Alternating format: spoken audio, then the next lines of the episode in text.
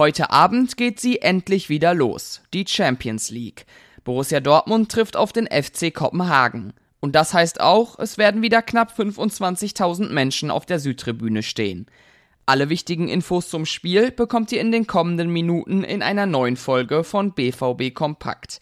Ich bin Theo Steinbach und freue mich, dass ihr auch heute wieder zuhört. Los geht's. Schon um 18.45 Uhr wird die Partie angepfiffen. Deshalb empfiehlt die Polizei Dortmund für alle Stadiongänger früh anzureisen, denn die Anreisezeit fällt in den Berufsverkehr. Was das Personal angeht, gibt es einige Sorgen. Neben den Langzeitverletzten wird auch Jamie Bino Gittens ausfallen. Bei ihm ist noch nicht klar, ob er nach seiner Schulterverletzung operiert werden muss. Für Daniel Malen und Karim Adeyemi reicht es auch noch nicht für einen Einsatz. Sie haben beim Abschlusstraining gefehlt. Rafael Guerrero wird aber voraussichtlich wieder in den Kader zurückkehren, nachdem er am Freitag noch wegen Unwohlsein ausgefallen ist. Mit dem FC Kopenhagen trifft das Team auf den dänischen Meister. Edin Terzic sagt zu dem Gegner, ich finde, sie haben viele spannende Abläufe, sind sehr laufstark, sind sehr aggressiv, aber können auch diszipliniert verteidigen. Das wird eine spannende Aufgabe für uns.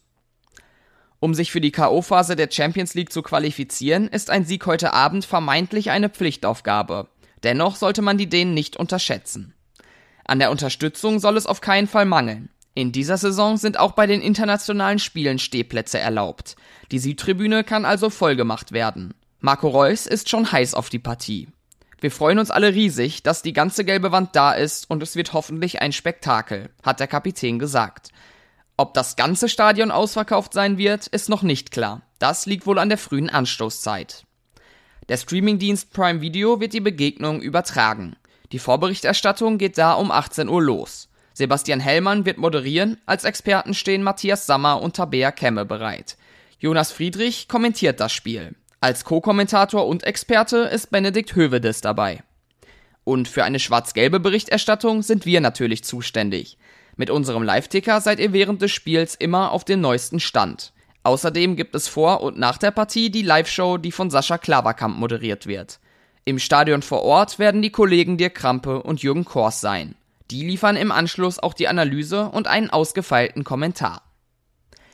Und nicht nur die Profis des BVB spielen heute international. Auch die U19 muss in der Youth League ran.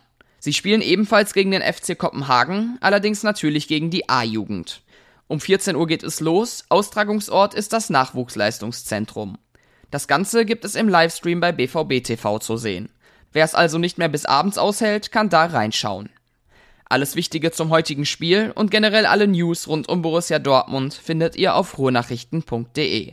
Mit einem Plus-Abo seid ihr immer bestens informiert.